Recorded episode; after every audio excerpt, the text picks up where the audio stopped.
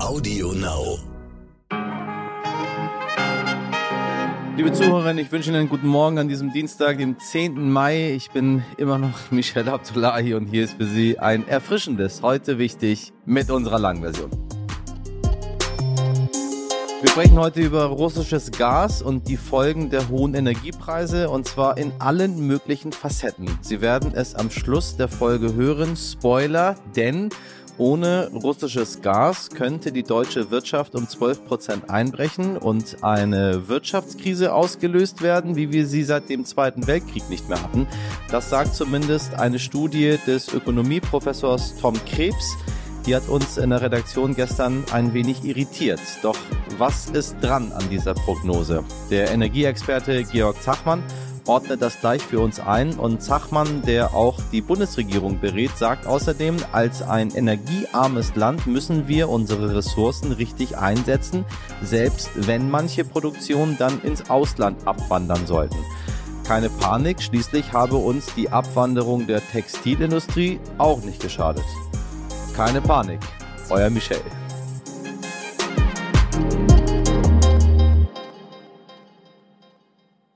Zuerst für Sie das Wichtigste in aller Kürze.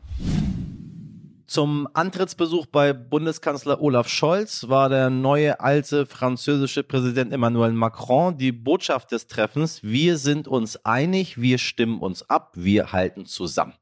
Na, das ist doch sehr schön. Klassische Täter-Opfer-Umkehr gab es am Montag, am sogenannten Tag des Sieges, bei der Rede des russischen Präsidenten Wladimir Putin. Am 9. Mai feierte Russland zum 77. Mal den Sieg über Nazi-Deutschland mit großer Militärparade und eigentlich einer Flugshow. Die wurde dieses Jahr allerdings abgesagt, angeblich wetterbedingt. Ansonsten haben sie nicht viel verpasst. Schuld an dem Krieg in der Ukraine sei der Westen, vor allem die NATO. Beweise für die sogenannte Entnazifizierung der Ukraine wurden keine genannt genannt. Allerdings kündigte Putin auch nicht wie vorher befürchtet eine Generalmobilmachung Russlands an. Die BewohnerInnen der Philippinen haben gewählt. Ferdinand Marcos Junior soll der neue Präsident des Inselstaates werden. Marcos Junior ist der Sohn eines ehemaligen Diktators mit dem gleichen Namen, der das Land ab 1965 für 20 Jahre regiert hat. Menschenrechtsaktivistinnen und Analystinnen fürchten jetzt ein noch autokratischeres Regime als unter dem jetzigen Präsidenten, dem umstrittenen Rodrigo Duterte.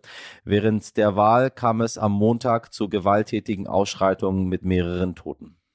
Die Homeoffice-Pflicht, die ist zwar abgeschafft seit März, aber die Deutschen arbeiten, wenn möglich, trotzdem gerne von daheim. Laut einer Umfrage des Münchner IFO-Instituts blieben knapp ein Viertel der Deutschen zumindest teilweise zu Hause, wie meine Redaktion im Übrigen auch. Nur ich muss ins Büro und wissen Sie warum? Weil ich es liebe. Mein Büro sieht toll aus. Hier sind nur tolle Menschen. Und ich bin so gerne hier. Muss aber nicht sein, ne? Wenn Sie zu Hause es schöner finden. Naja, egal. Und die Queen, die spricht heute. Also wahrscheinlich. Bei der sogenannten Queen's Speech eröffnet Queen Elizabeth II. feierlich das britische Parlament. Vorher fährt sie mit großem Tamtam -Tam mit der Kutsche vor und liest dem britischen Oberhaus dann die Regierungserklärung vor, die man ihr vorher so aufgeschrieben hat. Damit ist das Parlament eröffnet. Dieses Jahr könnte Prinz Charles einspringen, weil sich die Queen mit ihren 96 Jahren körperlich nicht fit genug fühlt. Seien wir mal gespannt, wie das Charlie so macht. Aber ich liebe das. Ich liebe diesen, ich gucke das immer, ich gucke mir das jedes Jahr ganz genau an, wie sie dann dort sitzt und von My Government spricht, was das alles so machen wird in nächster Zeit. Gucken wir mal. Wie sagt man immer so schön, nach der Wahl ist vor der Wahl und das trifft diese Woche tatsächlich zu. Am Sonntag hat Schleswig-Holstein über seinen neuen Landtag abgestimmt und der fliegende Gewinner heißt CDU. Genauer gesagt, der Ministerpräsident Daniel Günther halb scherzhaft auch Genosse Günther genannt, weil er so weit links in seiner Partei steht. Nun will Hendrik Wüst, der Ministerpräsident aus Nordrhein-Westfalen, natürlich Pluspunkte abgreifen und zeigte sich am Montag direkt gemeinsam mit Daniel Günther, denn in NRW wird diesen Sonntag gewählt. Oton, die Volkspartei CDU ist voll da. Ich glaube ja nicht, dass es abfärben wird auf ihn, aber schauen wir mal. Und ob die Volkspartei CDU voll da ist, ja, das weiß Jutta Bielich-Wonka, Politikjournalistin und Leiterin des Hauptstadtstudios von RTL und NTV. Jutta, Daniel Günther hat am Sonntag seinen großen Wahlsieg gefeiert mit mehr als 43 Prozent für die CDU. Auf Platz zwei dahinter sind mit 18,3 Prozent die Grünen. Auch ein sehr gutes Ergebnis. Wie geht's denn jetzt weiter? Wird es schwarz-grün? Das Jamaika-Bündnis im hohen Norden war extrem beliebt und extrem erfolgreich, vor allen Dingen natürlich für den Regierungschef, aber auch für die Grünen. Und ich könnte mir vorstellen, dass Daniel Günther darauf setzt, ein Gewinnerbündnis zu schmieden, was ja auch ein ökologisches Vorzeigeprojekt werden könnte. Denn äh, zum Beispiel die Themen Windenergie oder auch LNG-Terminals, das sind alles Dinge, die im hohen Norden passieren. Und so könnte es sein, dass der Wind of Change am Ende im Norden weht, buchstäblich, und der Süden gar nicht mehr der Vorreiter ist, was Technologie und all diese Geschichten angeht. Also das ist ein Projekt, was eine gewisse Strahlkraft haben könnte. Und deswegen wäre mein Tipp im Moment eher in Richtung Schwarz-Grün, weil Schwarz-Gelb, da würde man sich mit dem Verlierer FDP zusammentun und die FDP, für die ist dieses Wahlergebnis natürlich auch ein Warnschuss. Man hat so ein bisschen das Gefühl, die Liberalen tun sich schwer, die neuen Themen und ja, die Zeitenwende umzusetzen in die Ansprache und in die Politik. Das gelingt den Grünen besser. Also mein Tipp wäre, es wird Schwarz-Grün mit Daniel Günther an der Spitze. Die Bundes-CDU war bei der letzten Wahl nicht ganz so erfolgreich wie jetzt in Schleswig-Holstein. Was bedeutet das Ergebnis denn für die CDU und ihren Vorsitzenden Friedrich Merz? Können die durchatmen? Krise beendet. Daniel Günther hat gezeigt, dass die CDU Wahlen gewinnen kann. Wir erinnern uns, die erste Wahl der Ära Merz im Saarland, die ging ja krachend verloren. Insofern kommt jetzt der Wahlerfolg von Parteifreund Günther natürlich auch dem Parteichef Friedrich Merz zu Pass. Und das äh, Ergebnis aus Schleswig-Holstein, das zeigt, dass eine liberale, moderne Union ein attraktives Angebot ist. Das könnte sich Friedrich Merz durchaus anschauen. Und insofern ist Daniel Günther für die CDU natürlich eine interessante Personalreserve. Ob er deswegen nun schon gleich nächster Kanzlerkandidat ist, das ist so ein beliebtes Spiel. Kaum gewinnt mal jemand eine Landtagswahl, schon wird er als Kanzlerkandidat gehandelt. Also da wäre ich noch ein bisschen zurückhaltend. Aber er ist eine interessante Personalie, ein interessantes Angebot für alle, die im Moment mit Friedrich Merz alleine nicht so richtig warm werden. Für Friedrich Merz wird die nächste Landtagswahl aber viel spannender am kommenden Sonntag in Nordrhein-Westfalen. Da muss er punkten, da muss er zeigen, dass äh, sein Konzept und seine Art Politik zu machen funktioniert. Er stammt ja aus diesem Bundesland und das ist dann wirklich die Probe aufs Exempel. Da hat ihm Daniel Günther ein bisschen Rückenwind beschert, aber NRW ist nochmal ein ganz anderer Schnack. Danke dir, liebe Jutta, und Grüße nach Berlin. Seit Beginn des Ukraine-Kriegs gibt es in Deutschland neben dem Krieg vor allem ein großes Thema, russisches Gas und die deutsche Abhängigkeit von eben diesem. Während der grüne Wirtschaftsminister Robert Habeck auf Hochdruck an der Unabhängigkeit Deutschlands zu arbeiten scheint, gibt es Stimmen, die schon seit Kriegsbeginn den Ausstieg aus den russischen Gasdeals fordern. Doch da gibt es ja auch noch die deutsche Industrie und die sagt eher, das genaue Gegenteil. Ohne russisches Gas ginge es eben nicht. Die Sorgen der Industrie scheinen sogar so weit zu gehen, dass der Aufsichtsratschef des Energiekonzerns E.ON, Karl-Ludwig Klei, forderte, Industrie first, Privathaushalte second. Sprich, den Privathaushalten sollte im Notfall zuerst das Gas abgedreht werden, dann erst der Industrie. Ganz so drastisch formulierte es eine gestern veröffentlichte Studie des Mannheimer Ökonomieprofessors Tom Krebs zwar nicht, aber auch die sagt, wenn wir den Gashahn plötzlich zudrehen, hat das enorme wirtschaftliche Folgen. Nach den Berechnungen von Professor Krebs könnte ein Lieferstopp für einen massiven Konjunktureinbruch sorgen und Deutschland in eine Wirtschaftskrise stürzen, wie man sie seit dem Zweiten Weltkrieg nicht mehr erlebt hat.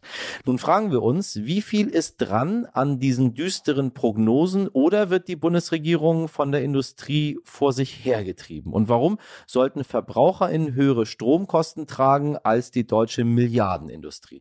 Das hat mein Kollege Dimitri Blinski mal den Energieexperten Georg Zachmann gefragt. Georg Zachmann berät die Bundesregierung in Energiefragen und analysiert bei der Brüsseler Denkfabrik Bruegel die Energie- und Klimapolitik. Herr Zachmann, ich grüße Sie. Hallo. Hallo, Herr Blinski. Ja, wir sprechen ja schon seit einigen Wochen darüber, wie schnell kann man eigentlich aussteigen aus dem russischen Gas. Ähm, es wird, wird gefordert und es sieht so aus, als sei das so die einzige Lösung. Auf der anderen Seite äh, gibt's immer wieder ähm, die Industrie, die sagt, wir brauchen das russische Gas. Wie ist es denn ganz konkret? Was würden Sie sagen? Kommen wir ohne russisches Gas aus? Und äh, wenn ja, wie schnell schnell schafft man so einen Ausstieg? Also ich glaube, es gibt zwei, äh, zwei Antworten darauf. Die eine Frage ist, können wir ohne russisches Gas die nächsten Winter überstehen, wenn es sein muss, wenn es ähm, geopolitisch angesagt ist, weil Russland uns ähm, droht. Ähm, ansonsten, wenn wir politische Kompromisse in der Ukraine noch schließen, wenn wir, wenn wir weiter Waffen liefern, wenn wir andere Dinge tun, dann den, den Gashahn abzudrehen. Und ich glaube, in so einer Situation muss Deutschland die nächsten Winter ohne russisches Gas überstehen. Und dann sind äh, die Kosten, die dabei entstehen, auch zwar so hoch wie sie sind, aber äh, müssen sich dann unterordnen dem, dem größeren politischen ähm, die andere Frage ist, wollen wir kurzfristig Russland den, äh, den Gashahn zudrehen und können wir das überstehen? Darüber kann man unterschiedlicher Meinung sein, ähm, welche Wirkung das auf Russland hat, wenn wir den Gashahn abdrehen und welche, äh, welche Wirkung das für uns hat und inwiefern sich das insofern lohnt. Ähm, rein mengenmäßig betrachtet, also wenn wir jetzt einfach nur schauen, wie viel Gas bekommen wir in die EU ohne russisches Erdgas, und reicht das aus, um die nächsten Winter zu überstehen, dann wäre meine Aussage ja, also die Zahlen, die gehen sich aus. Also wir, Europa bekommt zurzeit etwa 60 Prozent seines Erdgases eh nicht aus Russland, also aus Ländern wie Norwegen, bis eine Eigenproduktion, LNG, Algerien, Libyen und so weiter. Und wir haben jetzt in den letzten äh, Wochen und Monaten gesehen, dass wir uns massiv noch an zusätzlichen LNG-Importen ja, äh, erfreuen konnten. Ähm, das sind dann nochmal quasi 20 Prozent unserer Nachfrage zusätzlich, die wir äh, im Vergleich zum letzten Jahr an, äh, an LNG-Importen bekommen haben. Damit wären wir quasi bei 80 Prozent. Und viel mehr wird wahrscheinlich auch noch gehen. Also die Preise in Europa sind sehr hoch. Alles Gas, was sich quasi auf dem Weltmarkt losmachen konnte, wird jetzt quasi schon nach Europa kommen. Vielleicht geht noch ein bisschen was, aber das wird noch mehr äh, riesig sein. Und äh, ja, nur um ein Beispiel zu bringen, also im letzten Jahr war es etwa so, dass russisches Gas doppelt so viel war wie LNG. Dieses Jahr ist es umgekehrt. Wir haben doppelt so viel LNG wie russisches Gas schon heute. Sie sprechen vom LNG, das, das ist das Flüssiggas, was dann mit Schiffen äh, gebracht wird und wofür man auch Terminals braucht. Allerdings haben wir in Deutschland ja keine Terminals. Wie, wie ist das denn mit der Infrastruktur? Ja, also LNG-Infrastruktur, wie Sie sagen, äh, haben wir in Deutschland noch keine. Äh, wir sind allerdings im europäischen äh, Gasnetzverbund äh, mit drin und äh, unsere Nachbarländer Belgien, die Niederlande, Polen haben LNG-Terminals. Und ähm, es wird massiv davon abhängen, wie gut wir mit unseren Nachbarländern zusammenarbeiten, wenn wir ähm, russisches Gas ersetzen müssen. Also das ist ähm, absolut notwendig, dass wir eben auch mit, mit Frankreich und selbst Ländern, die scheinbar weiter weg sind wie Spanien, Möglichkeiten finden, unsere Gasflüsse komplett neu zu optimieren. Also früher war es so, dass ja, mehr, mehr etwa die Hälfte des Gases aus dem Osten kam. Und dieses Gas wird noch mehr kommen und wir werden dann eben Gas aus dem Westen beziehen müssen. Und wenn man sich das Gasnetz in Europa anschaut, dann sieht das so ein bisschen aus wie so eine liegende Sanduhr. Das muss dann in der Mitte durch so einen Flaschenhals durch. Also das muss alles ziemlich gut geplant werden, damit man diese Mengen, die wir potenziell in den LNG-Terminals, wir haben relativ viele in Europa, nach, äh, nach Osten bringen kann. Und natürlich plant auch die, die Bundesregierung jetzt auf die Schnelle äh, schwimmende LNG-Terminals zu installieren. Also die werden dann wahrscheinlich in, äh, in Wilhelmshaven, vielleicht auch einer bei Greifswald vor Anker gehen und dann dort an die äh, vorhandene Gaspipeline-Infrastruktur angeschlossen werden. Das könnte noch dieses Jahr, noch diesen Herbst äh, passieren und dann eben auch äh, Deutschland äh, signifikant helfen, eben bessere Logistik für diese LNG-Importe hinzubekommen. Unsere Kolleginnen von ZDF, von Frontal 21, hatten vor circa zwei Wochen äh, sehr schön aufgearbeitet, wie sehr zum Beispiel das Unternehmen BASF verstrickt ist und wie verwoben sie sind mit Gazprom und mit Russland, ähm, dass man jedes Jahr aufs neue Verträge unterschreibt, dass man eine Pipeline hat, die direkt nach Ludwigshafen geht. Ähm, sind das, ist das die Industrie, die uns auch ein bisschen einredet, ohne russisches Gas geht's nicht? Es gibt natürlich ein paar fundamentale geografische Gründe. Ich meine, Russland ist ein sehr rohstoffreiches Land und es ist sehr nah an, äh, an Europa und äh, auch an, an Deutschland. Und ähm, entsprechend sind dann eben die, äh, die, die Lieferungen von äh, russischen Energieträgern nach Deutschland so besonders stark gewesen. Es hat halt einfach Sinn gemacht, weil es irgendwie günstiger war, als es irgendwie aus, äh, aus Katar herzuschippern. Allerdings ähm, ging es in der Vergangenheit schon auch deutlich stärker um, äh, um Sicherheitsinteressen. Bis in die, äh, ja, bis zum Ende des Kalten Krieges hat man natürlich gesagt, dass man nur eine bestimmte Menge an, äh, an Energie aus Russland importiert und all diese, all diese Sicherheitsbedenken wurden nach und nach beiseite gewischt, eben auch mit sicherlich den Argumenten der Industrie, die gesagt hat, na ja, aber die Amerikaner haben dieses Schiefergas, das ist ein, kostet ein Viertel von dem, was wir hier an Gas bezahlen. Wir müssen auch irgendwas machen. Wir brauchen jetzt diese Nord Stream Pipeline und die Ukrainer nerven immer mit den äh, mit den Transittarifen und da lasst uns irgendwie versuchen irgendwelche tricky Wege zu finden, um immer an russisches Gas ranzukommen. Und da hat man sich immer weiter rangerobbt an so eine, äh, ja, jetzt nicht mehr zu verleugnende und ziemlich dramatische Abhängigkeit von, äh, äh, von russischen Energieträgern. Und ja, in der jetzigen Situation steht die Industrie quasi vor dem Scherbenhaufen der, äh, dieser Strategie. Ich glaube auch, ähm, eines der Probleme in Deutschland war, dass man über die ganzen Dinge alle dass man diskutiert hat in der Vergangenheit, dass man die auch noch strategisch so richtig betrachtet hat, sondern die Industrie hat gesagt, was gut ist für die Industrie, was ja ihr gutes Recht ist und ihre Aufgabe. Die Politik hat das aber noch mehr eingefangen und das eben noch mehr in einen größeren äh, strategischen, außenpolitischen Kontext gebracht und sich äh, dagegen gestemmt, weil man gedacht hat, was die Industrie sagt, wird schon richtig sein. Und ich glaube, da, da gab es eine Fehlstelle in der, äh, in der Diskussion.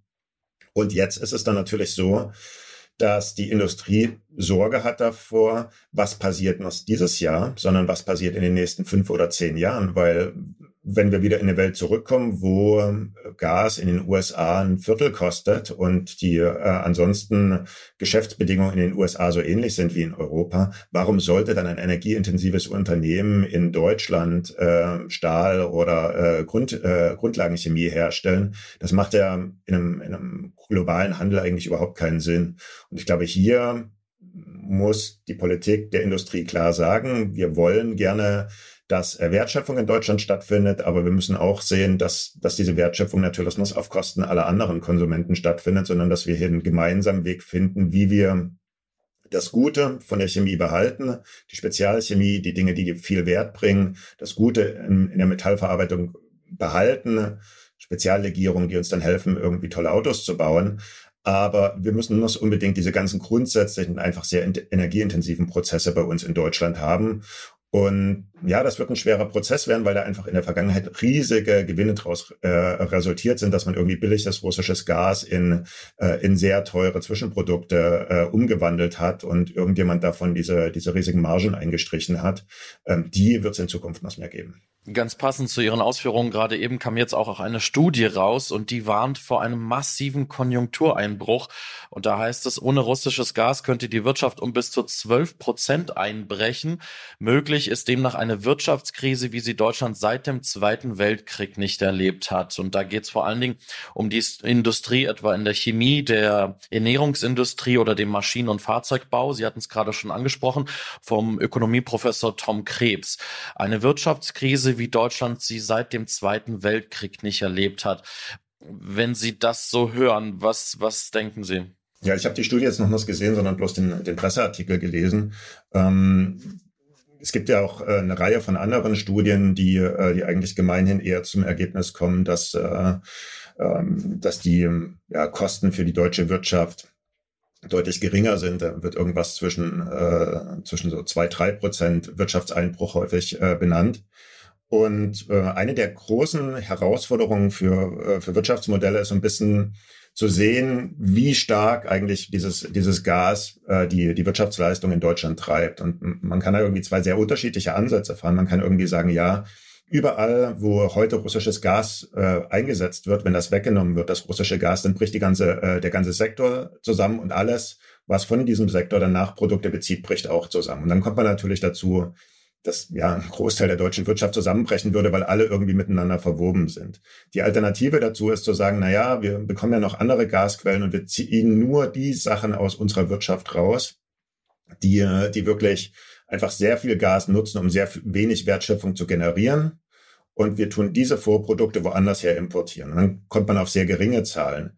Und ja, die Wahrheit wird, äh, wird irgendwo in der Mitte liegen. Ich würde vermuten, dass, äh, dass die Marktwirtschaft, die wir haben, mit den Möglichkeiten und den Anreizen für Unternehmen, sich eben dann auch nach Alternativen umzuschauen, schon dafür sorgen würde, dass wir äh, eben auch in der Industrie leicht 20, 30 Prozent äh, Gas einsparen können, ohne dass komplette Sektoren von der Bildfläche verschwinden würden, sondern dass man weiterhin diese Spezialgläser herstellen kann, die zum Automobilbau gebraucht werden, gleichzeitig dann aber irgendwie eine, eine, eine Glasfabrik, die, äh, die ja, Standard-Industriegläser herstellt, die man auch aus den USA importieren kann, vielleicht noch mehr weiterläuft.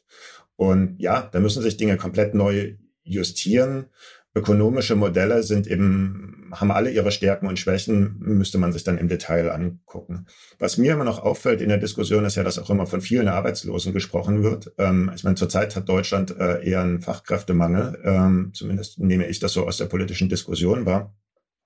Da ist eben ein bisschen die Frage, inwiefern es eben auch möglich wäre, vielleicht die Transformation, von der ich vorher gesprochen habe, eben dass bestimmte Sektoren äh, möglicherweise ähm, an, an Bedeutung verlieren werden, dass man da vielleicht auch politisch jetzt Geld in die Hand nimmt, um diese Transformation schneller voranzubringen. Ich meine, Deutschland hat irgendwann mal die, die Textilindustrie verloren, weil die eben sehr äh, abhängig war von, von niedrigen Lohnkosten und trotzdem ist Deutschland jetzt ein reicheres Land als vor, vor 40 Jahren.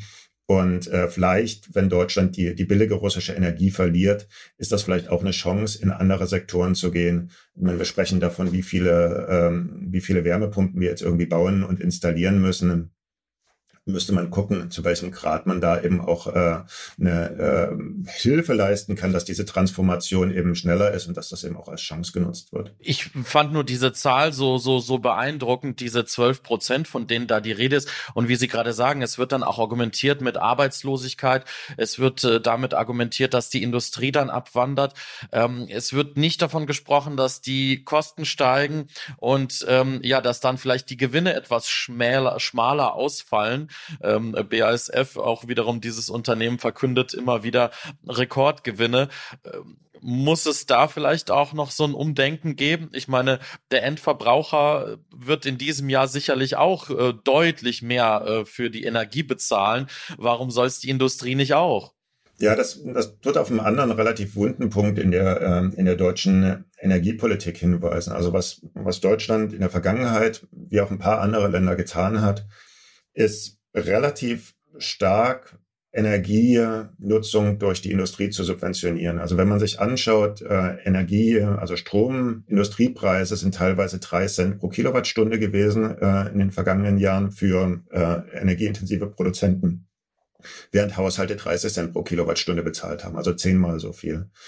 Und die, ähm, die Ausnahmetatbestände, die alle dazu geführt haben, ist eine lange Liste aus freien Zertifikaten, indirekte Kompensation für Stromkosten des ETS, äh, Ausnahmen von Netzkosten, Ausnahmen von erneuerbaren Kosten. Also alle Dinge, die, äh, die Haushaltskunden dann äh, aufgebürdet wurden, um die Industrie zu entlasten. Also man hat eben ein großes Energiesystem gehabt und hat es dann in diesem Energiesystem versucht, so die Kosten zu verschieben, dass sie eben relativ einseitig auf der Haushaltsseite landen, damit die Industrie, von der man geglaubt hat, dass sie eben dadurch, dass sie Arbeitsplätze schafft und ansonsten äh, abwandert, dass die dringend notwendig ist für den für den Wirtschaftsstandort. Und das hat natürlich nochmal noch mal stärker dazu geführt, dass man sich die äh, auch in diese Abhängigkeit von diesem russischen Gas hineinbegeben hat.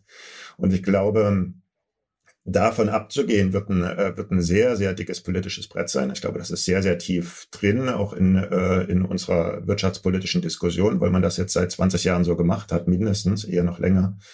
Und ähm, es macht aber für einen Ökonomen von draußen betrachtet einfach sehr viel Sinn, dass ein energiearmes Land wie Deutschland jetzt nicht unbedingt eine besonders energieintensive Industrie hat. Ähm, aber wie vorhin schon erwähnt, also die äh, die Transformation sollte jetzt noch so sein, dass wir hier mit einem, äh, mit einem, mit einem Rasenmäher drüber gehen und die, die deutsche Industrie irgendwie klein häckseln, sondern man muss eben relativ detailliert dann ja mit dem Skalpell die Dinge rausschneiden, eben hoffentlich vom Markt, die eben besonders energieintensiv sind und relativ wenig Wert generieren. Und ähm, da ist die, die Hoffnung und auch die, ja, die Herausforderung, wie wir das hinbekommen, dass wir die Rolle des Marktes da auch noch komplett aushebeln. Also jetzt die ganzen Aufgaben alle an die Bundesnetzagentur und deren Juristen zu übergeben, zu entscheiden, welche Unternehmen jetzt noch Gas bekommen sollen, das stelle ich mir enorm schwierig vor, weil wir haben ja noch irgendwie drei Unternehmen, wir haben ja irgendwie hunderte. Herr Zachmann, vielen lieben Dank für die Erklärungen, für die Einschätzungen und für die Analyse. Ja, danke, Herr Plensky. Lieber Herr Zachmann, lieber Dimitri, vielen Dank für dieses aufschlussreiche Gespräch. Heute nicht ich. Sie haben es gerade im Gespräch gehört, ein möglicher Gasboykott treibt schon jetzt die Preise in die Höhe. Deshalb gibt es natürlich diverse Vorschläge, wie man diese hohen Preise ein wenig abfedern könnte. Also neben dem Entlastungspaket, das im April von der Ampelkoalition beschlossen wurde, der Wirtschaftsminister von Nordrhein-Westfalen, Andreas Pinkwart von der FDP, hat zum Beispiel vorgeschlagen, ArbeitnehmerInnen im Herbst einfach wieder ins Homeoffice zu schicken, damit Büros nicht beheizt werden müssen. Tja, würde zwar die Unternehmen entlasten, Privatleute aber eher nicht. Die müssen ja zu Hause trotzdem weiterheizen. Einen besonders schönen Vorschlag hat die Vorsitzende des Verbandes unabhängiger selbstständiger Reisebüros, was es nicht alles gibt, in der Mallorca-Zeitung vorgebracht. Was es nicht alles gibt. Maja Linhoff heißt die Dame. Ihre Idee, um Energie zu sparen, sollten RentnerInnen doch einfach in wärmeren Ländern überwintern. Und damit die sich das leisten können, sollte der Staat eine Langzeit-Urlaubspauschale von 500 Euro beisteuern. Mögliche Reiseziele, Türkei, Tunesien oder Mallorca natürlich finde ich ja persönlich eine hervorragende Idee. Sie wissen ja, ich habe in Los Angeles äh, den Winter sehr genossen, aber ich musste drüben auch arbeiten. Naja, die Reaktion aus der Politik zu alledem, nicht zu meiner Überwinterung in Los Angeles, ja, die war, sag ich mal, eher verhalten. Der bereits erwähnte nordrhein-westfälische Wirtschaftsminister Pinkwart sorgte sich, dass bei zu vielen Kurzzeit ausgewanderten die Kaufkraft sinken könnte. Und Jana Schimke, CDU-Politikerin und Vorsitzende des Tourismusausschusses im Bundestag, kritisierte in der Bildzeitung, der Vorschlag sei zu teuer für den Staat und die RentnerInnen, die ja trotzdem daheim noch Miete zahlen müssten. Schade, ich fand es eine gute Idee. Rentner müsste man sein, liebe Leute. Rentner müsste man sein.